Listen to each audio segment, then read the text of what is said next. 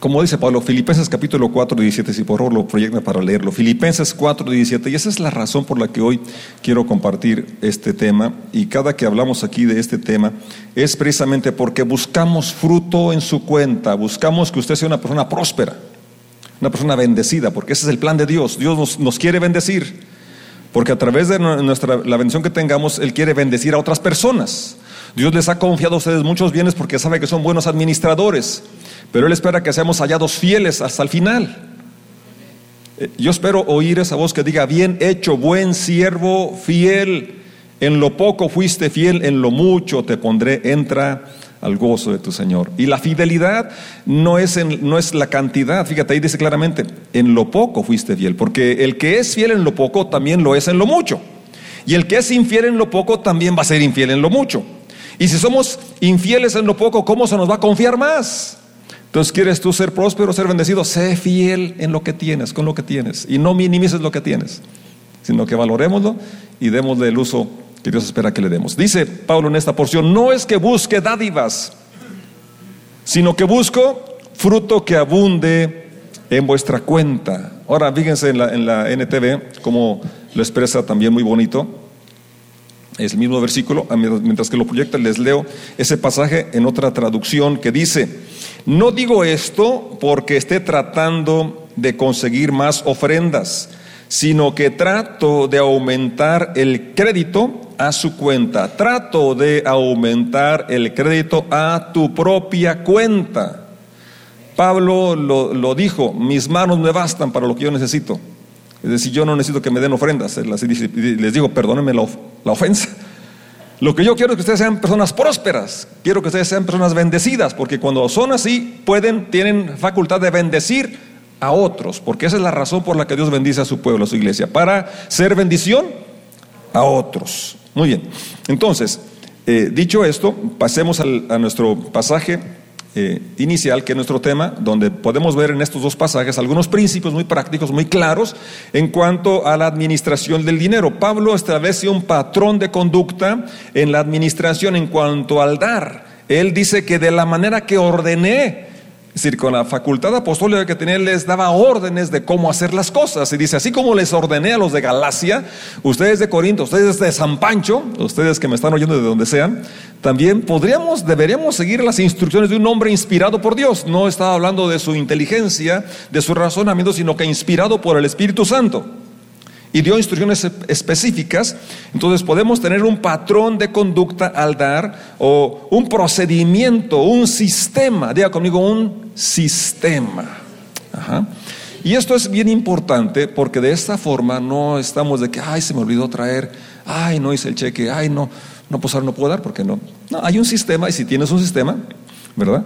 Entonces podemos ser puntuales, podemos ser excelentes en esto y, darle importancia a lo que Dios le da importancia. Entonces Dios inspira al apóstol para que instruya no solamente a los de Galacia, no solamente a los de Corinto, sino también a los de Guanajuato. Así es, a los de México y a los de todo el mundo que son creyentes, que somos discípulos de Jesucristo. Eh, eh, estos patrones nos ayudan a desarrollar, carácter, a ser disciplinados. ¿Hacer qué cosa? Disciplinados. Eh, discípulo viene de la misma raíz de disciplina. Entonces, la administración del dinero es una cosa bien importante y se requiere disciplina para que podamos eh, administrarlo de una forma que honre, que glorifique a nuestro Señor. En el, versículo 1, eh, si me hacen favor de proyectarlo en la NTV, eh, Pablo dice en cuanto, en cuanto a las ofrendas para los santos, hagan, fíjate cómo usa términos, ¿verdad?, que nos da mandatos, instrucciones, hagan lo que les dije a los de Galacia. Hagan esto acerca del dinero, deberían seguir el mismo procedimiento. ¿El mismo qué? Procedimiento, ¿verdad? Hay un proceso de hacer las cosas, hay un procedimiento muy práctico, muy bueno que nos ayuda para nosotros no romper el ciclo que miramos en la introducción, ¿verdad? Cuando se trata de sembrar, vamos a sembrar. Cuando es tiempo de sembrar. Bien, entonces hay un procedimiento y aquí lo establece el apóstol Pablo y, dice, en cuanto, eh, perdón, en la, NTV, eh, eh, sí, habla de esta palabra que ya estoy señalando, procedimiento, hay un procedimiento.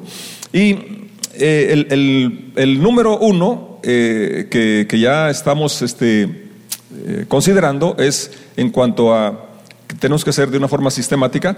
Bueno, dice, le preguntaron, ¿verdad? Qué bueno que había gente preguntona. Tú también puedes preguntar, ¿verdad? No, no te quedes con las ganas. Pastor, ¿y en qué se gasta el dinero? Pregúntenme. Pastor, y esto, y pero, si tengan toda la confianza de preguntar, ¿verdad? Si no alcanza a ver lo que hay, ¿verdad? Y, que cuesta, y todo lo demás donde se, invierte, usted tiene toda la confianza de, venir y, preguntar. Entonces, estos, los preguntones, es, es bueno, ¿verdad? Que, que, haya preguntones, porque hubo preguntones y aquí están las instrucciones para los preguntones, ¿verdad? La pregunta acerca del dinero, porque no es nuevo, no te sientas solo. Ya desde Corinto había preguntas. El mismo procedimiento. Entonces aquí está ya la primera parte que quiero compartir, hablando de las P de Pablo. En este punto habla varias P y una P es, sigan un procedimiento. No lo dejen a la ligera, es importante y debe haber un procedimiento para que de esta forma Dios sea honrado y usted sea bendecido. Dios quiere bendecirlo, pero eh, Abraham es el padre de la fe y es el que se le dijo, en ti serán benditas las naciones, pero él tenía que seguir un procedimiento, tenía que dejar a su familia e ir a donde Dios lo había mandado sin saber a dónde iba. Entonces, que les di a las iglesias de clase. Verso 2, en esa misma versión. Aquí está el primer eh, paso en el procedimiento. Cada primer día de la semana, el primer, ahí está otra P, el primer día de la semana. Entonces, hay un día para hacer eh, lo que separas. Y esto habla de, las primicias, de que entonces el día que te pagan, ya sea la semana, la quincena o como en mi caso, cada cosecha cada seis meses, eh, eh, lo primero que, necesitamos hacer es separar lo que vamos a dar, lo que vamos a sembrar, separar el diezmo, separar las ofrendas, separar aquello que vamos a sembrar. Cada, en este caso, ¿verdad? Se ajusta al día que te pagan y también al día de la reunión cada primer día de la semana. Y luego viene otro asunto, bueno, ya quedamos, eh, quiero enfatizar mucho este asunto que es periódicamente, o sea, cada primer día de la semana. Primer punto, una vez que tenemos el procedimiento o que requerimos un procedimiento, primer paso es que necesitamos establecer eh, eh, una forma sistemática y que periódicamente vamos a separar aquello que vamos a sembrar, aquello que vamos a traer. ¿Vamos bien? Cada uno lo va a ajustar, obviamente, ¿verdad? A su, forma de trabajo, de pago, semanal, diario, quincenal, no sé, según sea eh, el caso, ¿verdad? Pero hay un orden, hay un sistema, hay un procedimiento. ¿Vamos bien? No se deja al azar, a la ligera, sin importancia. No, es un tema importante y uno tiene que ser eh, entonces atento a las instrucciones que se nos dan. Seguir un procedimiento y hacerlo periódicamente según el caso de cada persona. ¿Así es? Bien. Número dos, una vez que tenemos el procedimiento, y el primer paso es que sea periódicamente, el otro paso que encontramos ahí en ese mismo pasaje, verso 2 de Corintios, es que sea de una forma personal, personal, cada uno. Así es, es un privilegio y una responsabilidad de cada cristiano poder sembrar, poder contribuir. Y aquí entran pobres y ricos, niños y ancianos, todos podemos hacerlo. Los niños, ¿verdad? Obviamente los papás les van a proveer y hay que instruirlos a que lo hagan como dice la escritura, que es un paso de fe, que es un, eh, cuando aquí hicimos las promesas, una niña eh, realmente me inspiró mucho porque ella de todo lo que le dan para gastar sin que le dijera a su papá estaba, estuvo ahorrando para traer una de sus promesas. ¿Por qué? Porque sus papás sembraban, sus papás ofrendaban, sus papás les enseñaban. Me da gusto que Freddy enseñó a sus niños, hasta los más chiquitos, a traer sus diezmos. Ahí aparecen sus sobres con sus diezmos. Entonces, qué bueno, ¿no? Los papás podemos enseñar, pero tiene que llegar a un punto en que tú lo hagas de forma personal. Tú lo quieres hacer. Así es. un papá le dijo a su niño, mira, estos 20 pesos son para que los des de ofrenda y estos 10 son para que los gastes. Y luego ya llegó, después llegaron a la casa, ¿sí diste tu ofrenda? Sí. ¿Y cuánto diste? 10 pesos. Pero era al revés, eran 20 para ofrendar y 10 para gastar. Sí, pero el maestro dijo que Dios bendice al dador alegre. Y si daba los 20 no le iba a dar con alegría. Entonces mejor di 10. Bueno, el punto sí es bíblico, ¿verdad? Que lo es con alegría, pero también lo que tú das, la medida que siembras es también la cosecha que viene, ¿verdad? Entonces, por eso uno siembra con alegría. Pero el punto aquí es que es cada uno. Aquí, obviamente, en el matrimonio debe haber una comunicación ¿verdad? Debe de haber un acuerdo en cuanto es lo que van a sembrar como matrimonio si uno solo trabaja, aunque trabajen los dos, debe haber un acuerdo, ¿verdad? Eh, el punto aquí es que todos podemos y tenemos ese privilegio de sembrar, de contribuir, de tener el gozo de poder contribuir y ser buenos administradores. Entonces, el, punto 3, una vez que tenemos en este procedimiento, sería eh, la otra P es predemitadamente, predemitadamente. Es decir, uno lo planea, uno lo decide con anticipación, uno ora, busca dirección, cuánto quiere Dios que siembre, cuánto, a quién quiere Dios que bendiga. ¿verdad? Porque no se limita el dar a lo que damos aquí, vamos a verlo más adelante, pero sí es un asunto especial porque es una forma de honrar a Dios. Pablo en el capítulo 12 de los Romanos dice que es nuestro culto racional, nuestro culto inteligente. No es algo eh, autómata, no es como un robot, no es algo que por costumbre lo hago, pues ya, ahí se va, no, es algo pensado, ¿sí? premeditado, consciente, porque quiero, yo lo hago. ¿sí? Cada uno de aparte algo, dice el, versículo, separe una parte. Es decir, esto involucra la voluntad, es un acto de la voluntad, no es algo mecánico a lo que tengo que, sino que va más allá, es algo voluntario. Eh, eh, si podemos leer también segunda a los Corintios para afianzar este, este punto que esté más despejado, es el verso 7 del capítulo 9, de 7 de Corintios, segunda a los Corintios, Pablo dice, cada uno de cómo propuso en su corazón. ¿Sí? Si no es porque aquí el pastor les dio un sermón que los conmovió, no, más, más que eso, va más allá. Usted ya había propuesto en su corazón, porque ya había orado, porque ya está sensible, está eh, dispuesto, sabe, está instruido, tiene un procedimiento, tiene un sistema. Así es. Y cada día de salario, cada día de sueldo, cada de cosecha, no sé, cada de pago, usted ya separó aquello que de forma voluntaria va a contribuir. Cada uno de, como propuso en su corazón, no con tristeza ni por necesidad, porque Dios ama al dador alegre. Así que en lugar de dar 20 de 10. Hágalo con alegría, ¿verdad? Lo que dé, lo que demos, vamos a darlo como, como propusimos en el corazón, pero con alegría. Ajá, así es. El cuarto eh, principio que encontramos en este mismo versículo es que sea de una forma proporcional. Dígalo conmigo, proporcional. Es decir, hay un porcentaje que podemos dar y el pasaje que hemos leído dice, según haya prosperado, según Dios lo haya prosperado. Dios es bueno, ¿verdad? O sea, él, él no te pone una cuota te da la libertad de que, de que tú lo hagas ¿verdad? Voluntariamente, proporcionalmente, de acuerdo al ingreso que tú obtuviste. Por eso el, el diezmo es una ayuda muy buena, muy fácil, de que tú lo puedes fácil, ¿verdad? Este, deducir, saber cuánto ganaste, cuánto obtuviste.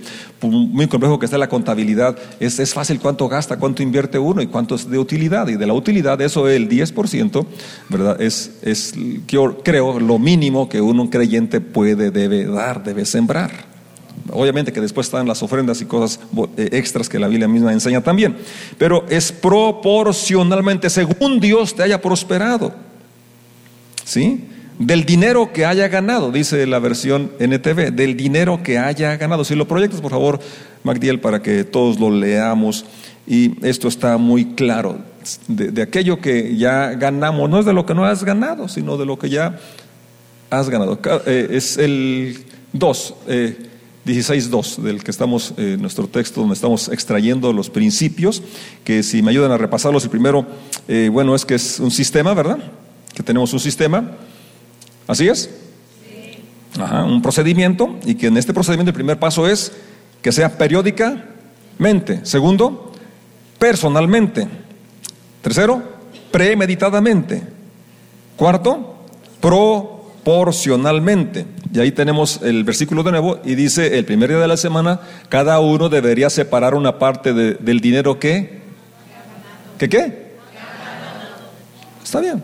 todos sabemos cuánto invertimos de fertilizante, de semilla, de, fumigantes, de mano de obra, en, el, en, mi caso, ¿verdad? Eh, y cada uno sabe, ¿verdad? Si usted vende enchiladas, sabe cuánto gastó, de jitomates, de tortillas y de lo demás. eso es muy sencillo.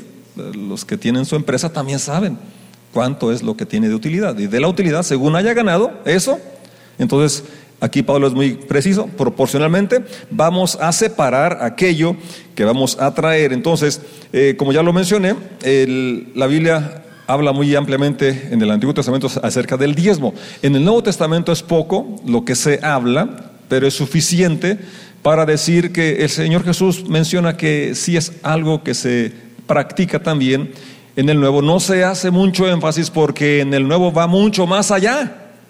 Usted lea los hechos y se da cuenta que eh, vendían todo lo que tenían y lo ponían a los pies de los apóstoles. ¿sí? Entonces, si quiere ser bien bíblico, bien nuevo testamentario, ahí está el ejemplo. ¿Verdad? Ahí está, ahí está el ejemplo. Y es que el, el Nuevo Testamento el énfasis lo hace que es más allá y que es un paso de fe y que implica sacrificio. ¿Implica? Sacrificio. Estaban en una, en una granja eh, platicando ahí entre los animales, estaba platicando una gallina con un puerquito y le dice la gallina, quisiéramos darle un regalo a nuestro dueño porque cumplió años. Y dice, ¿y qué, qué se te ofrece? ¿Qué se te ocurre? Le dice el puerquito a la gallina, pues, ¿cómo ves unos huevos con jamón? Tú pones el jamón y yo pongo los blanquillos. Y dice, no, mira qué chiste, tú, para ti es una ofrenda, para mí es un sacrificio. Tenía que poner las, toda, ¿verdad? El cuello, hacer el jamón. Entonces, el no, pero, pero realmente en el Nuevo Testamento usted va a encontrar, ¿verdad? Que, que el Señor precisamente, Él dice, de tal manera amó Dios al mundo que dio a su Hijo unigénito. O sea, no, no fue una ofrenda, fue un sacrificio.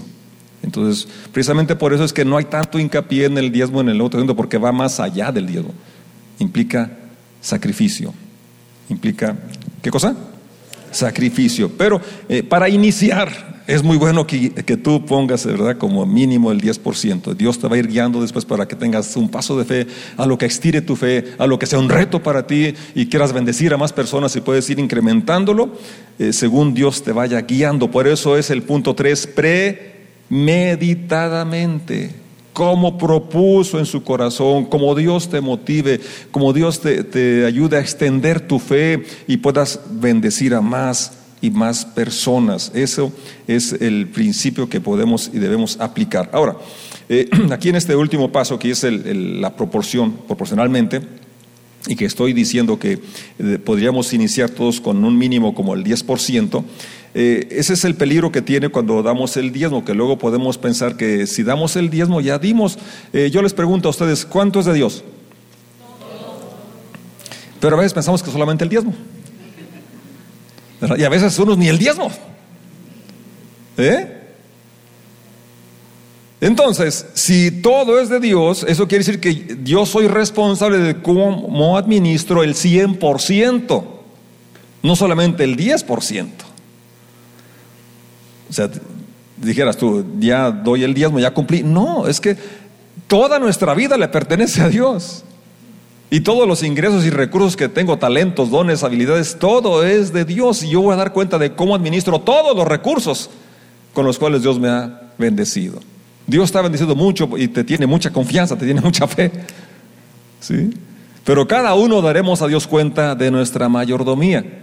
Lo mismo se le confrontó al que le tenía un talento como al que tenía cinco. Y al que tenía uno no le exigió que diera lo que eh, produjera lo que había producido el que tenía cinco, pero a cada uno, ¿verdad? Según su capacidad, Dios nos ha dado, bendecido. Y luego, ¿a quién fue el que se le dio más? Al que tenía más. ¿Por qué? Porque fue buen administrador. Entonces, tú quieres más, administra bien lo que tienes y Dios va a incrementar las bendiciones sobre tu vida. Tus peligros del diezmo. El diezmo tiene el peligro de que puede limitarte a que tú creas que si una vez que das el diezmo ya cumpliste, porque el diezmo es de Dios. Bueno, es que de Dios es todo, el 100%. Y daremos cuenta de cómo administramos todo, no solamente el 10%. Que en, en los tiempos de Jesucristo había personas que Él los confrontó porque eh, eran bien minuciosos en, diezmar, ¿verdad? Hasta, lo más, hasta los cominos y, ¿verdad? Eh, la hierbabuena, las cositas chiquitas. Y luego pasaron de largo la misericordia y el juicio. Es decir, eh, podemos ser legalistas y pensar que con la contribución económica ya no importa el carácter, no importa lo, más trascendente que es la misericordia, que es, que es, nuestra comunión con Dios y nuestro trato con los semejantes. Ajá podremos eh, ser insensibles ante otra necesidad porque decimos, es que yo ya di, es que yo ya cumplí. Esos son riesgos, ¿verdad?, que, podemos encontrar cuando nos limitamos solamente a, dar eh, el, el, 10%. Ahora, rápidamente, hay en la escritura, eh, habla claramente de cómo es los lugares donde podemos sembrar. La buena tierra está primero en tu casa. Pablo dice que si alguno no cuida de los suyos, la fe ha negado y llega a ser peor que un infiel. Fíjate qué, tremendo, ¿no? Si, si, alguien no alimenta a los suyos, no importa que, que, dé más del 20%. Hay personas que, yo he leído historias de personas que dan no solamente el 20, dan hasta el 90%, ganan tanto que se mantienen libremente con el 10% y, y el 90% lo están ofrendando y dando. Pero bueno, si no importa el porcentaje que das, pero si descuidas a tu familia, entonces dice Pablo, el que hace esto ha negado la fe y es peor que un infiel. Entonces, la primera tierra donde hay que tener cuidado de cómo administramos es cuidar a nuestra familia. ¿Cuidar a quién? Nuestra familia. Luego también es importante ofrendar en la iglesia local. Eh, ¿Cómo sería que tú comes en un restaurante y luego vas y en el de enfrente le das la propina? O le pagas a la cuenta en, otra, en otro restaurante. ¿Verdad que no? No, es, es donde Dios te ha llevado para que te alimentes y esto está muy, muy claro en Gálatas capítulo 5, verso 17 y también capítulo 6 y verso 6. Uno de los pasajes muy claros y muy amplios es el Evangelio de Mateo capítulo 25 y verso 34 y 35, cuando dice, que Él les dirá a los de la derecha, vengan, benditos de mi Padre, hereden el reino preparado para ustedes, porque tuve hambre y me dieron de comer, tuve sed, me dieron de beber, estuve desnudo, me vestiste, estuve en la cárcel, me visitaste. Dirá, dirán, Señor, pero ¿cómo te miramos así? ¿Y cuál fue la respuesta? Por cuanto lo hicieron a uno de esos pequeñitos, a mí lo hiciste. Entonces miramos aquí a la gente necesitada, a la gente pobre.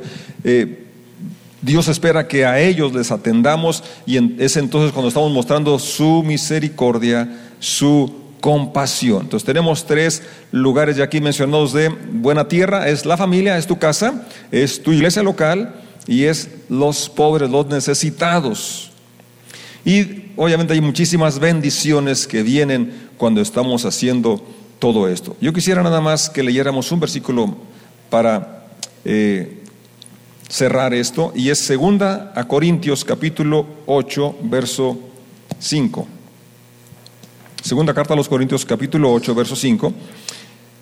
Eh, el, capítulo 8 todo el apóstol está hablando también del mismo tema sobre la generosidad y luego hace algo bien interesante en este, en este versículo porque había estas iglesias de Macedonia que eran unas iglesias muy pobres. Eh, de las primeras congregaciones que pastoreamos, mi papá y su servidor, una congregación nunca se les enseñó a ofrendar ni a diezmar. Y la verdad nunca prosperaron, literalmente les digo, nunca prosperaron. Y la razón era que porque los mirábamos tan pobres que cómo íbamos a pedirles o enseñarles que ofrendaran. Bueno, el, robamos a la gente cuando no le enseñamos a ofrendar, porque los estamos privando de una bendición muy especial. Y en este caso aquí Pablo relata cómo esta iglesia era, eran muy pobres. Eh, vamos a leer desde el verso 1, por favor, para ver bien el, contexto, porque aquí en algunas ocasiones personas se limitan o no quieren, piensan que si dan, que es tan poquito, que qué cuenta. Eh, lo que cuenta es la actitud, la motivación. Pablo dice en, en Corintios 13, si yo diera todo lo que tengo a los pobres, pero si no tengo amor, de nada sirve. Entonces es la motivación, no es la cantidad. A Dios no le impresiona la cantidad, le impresiona el corazón, la actitud, la fe con lo que hacemos Todas las cosas, incluyendo la forma y cantidad en que damos. eh, es decir, la, cantidad no importa, sino la, la motivación, ¿sí? Con lo que lo hacemos. Eh, ahora quiero que sepan, amados hermanos, lo que Dios en su bondad ha hecho por medio de las iglesias de Macedonia. Estas iglesias están siendo probadas con muchas aflicciones y además son muy qué? Pero a la vez rebosan de abundante alegría.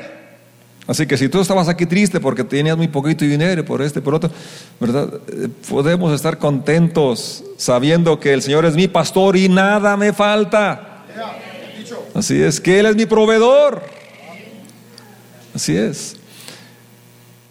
La cual se desbordó, ¿cómo? Gran generosidad, o sea, la alegría se manifestó al dar generosamente. Pues puedo dar fe de que dieron. ¿Qué hicieron? Dieron. No solamente cantaron, aplaudieron, danzaron, sino que en su alegría también dieron. No solo lo que a ver, regrésemelo porque todavía me faltaba ahí algo bien importante. El 2. Ajá.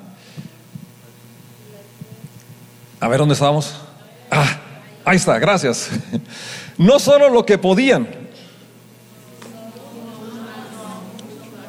¿Cómo puede ser eso? ¿Cómo será eso? Que no solamente lo que podían, sino que, ¿qué hicieron? Más allá de lo que podían. Yo no sé cómo, es, cómo, cómo, cómo, se maneja eso. Yo no sé qué hicieron, pero dice que dieron más allá de lo que podían. ¿Verdad? Eso hay de tarea para cada quien lo resuelva. El, el, el, el, asunto es que aunque eran muy pobres, aunque tenían problemas y dificultades, eso no les limitó y ellos les, les pidieron, por favor, déjenos cooperar. Y lo hicieron por propia voluntad. Ajá. No suplicaron, no una vez, una y otra vez. Tener qué cosa? El privilegio de participar en la ofrenda para los creyentes de Jerusalén. Ahora aquí viene el meollo y, y con esto se aplica a todos los presentes, incluso los que nos visitan por primera vez. Este es el fin de todo el discurso, como dijo Salomón. Y aquí, qué, interesante principio tenemos aquí en este, en este versículo. Léanlo conmigo. Incluso hicieron más de lo que esperábamos, porque su primer paso, ¿su qué? Su primer paso fue entregarse ellos mismos al Señor y a nosotros, tal como Dios lo quería. Quizás tengas tu años viniendo aquí, ¿verdad? Pero tu corazón está en otro lugar. Quizás estás hoy aquí, pero todavía estás pensando en casa de oración de hace 10 años. Da el paso hoy y actualízate. Estamos en el 2018 casi acabándolo. ¿Verdad? Y hoy Dios espera que le des tu corazón. A Él no le importa, le interesa tu dinero. Quiere tu corazón. Siempre ha dicho, dame, hijo mío, tu corazón y miren tus ojos por mis caminos. Pero quiere hacerte una persona próspera, una persona alegre, una persona de contentamiento, una persona de fe, una persona que confía que en verdad Él es tu proveedor, que Él es quien te cuida, que Él es quien te sana.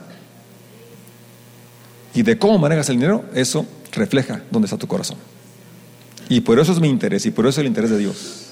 Y por eso es la invitación hoy. Vamos a seguir el ejemplo de esas iglesias. Si ya lo habías hecho, yo te invito a que hoy lo ratifiques y le digas, Señor, renuevo otra vez mi compromiso de darte a ti primeramente mi corazón y a mis pastores. Porque ahí está.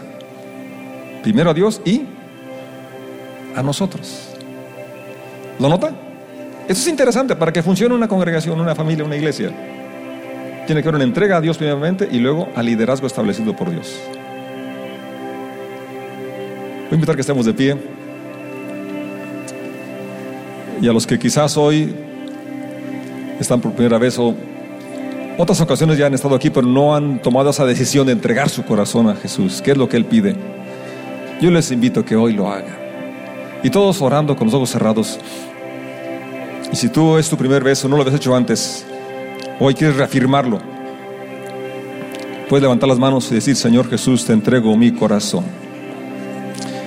Reconozco que eres mi creador, que eres mi Señor, que te pertenece el universo y te pertenece mi vida. Doblemente te pertenezco por derecho de creación y derecho de redención, porque me compraste con tu muerte y sacrificio en la cruz. Yo me rindo, me entrego a ti. Gracias porque me perdonas. Gracias porque me lavas con tu sangre. Y ahora soy tu hijo. Y como hijo amado quiero ser un hijo que te trae alegría, siendo buena administración, buen administrador de todos los recursos que tú me das. Padre, yo quiero aquel día que esté en tu presencia escuchar esas palabras que digan, bien hecho, buen siervo y fiel. En lo poco fuiste fiel, en lo mucho te pondré. Entra al gozo de tu Señor. Gracias, Padre. Gracias por bendecirnos para hacer bendición. Te amamos, Jesús. Amén.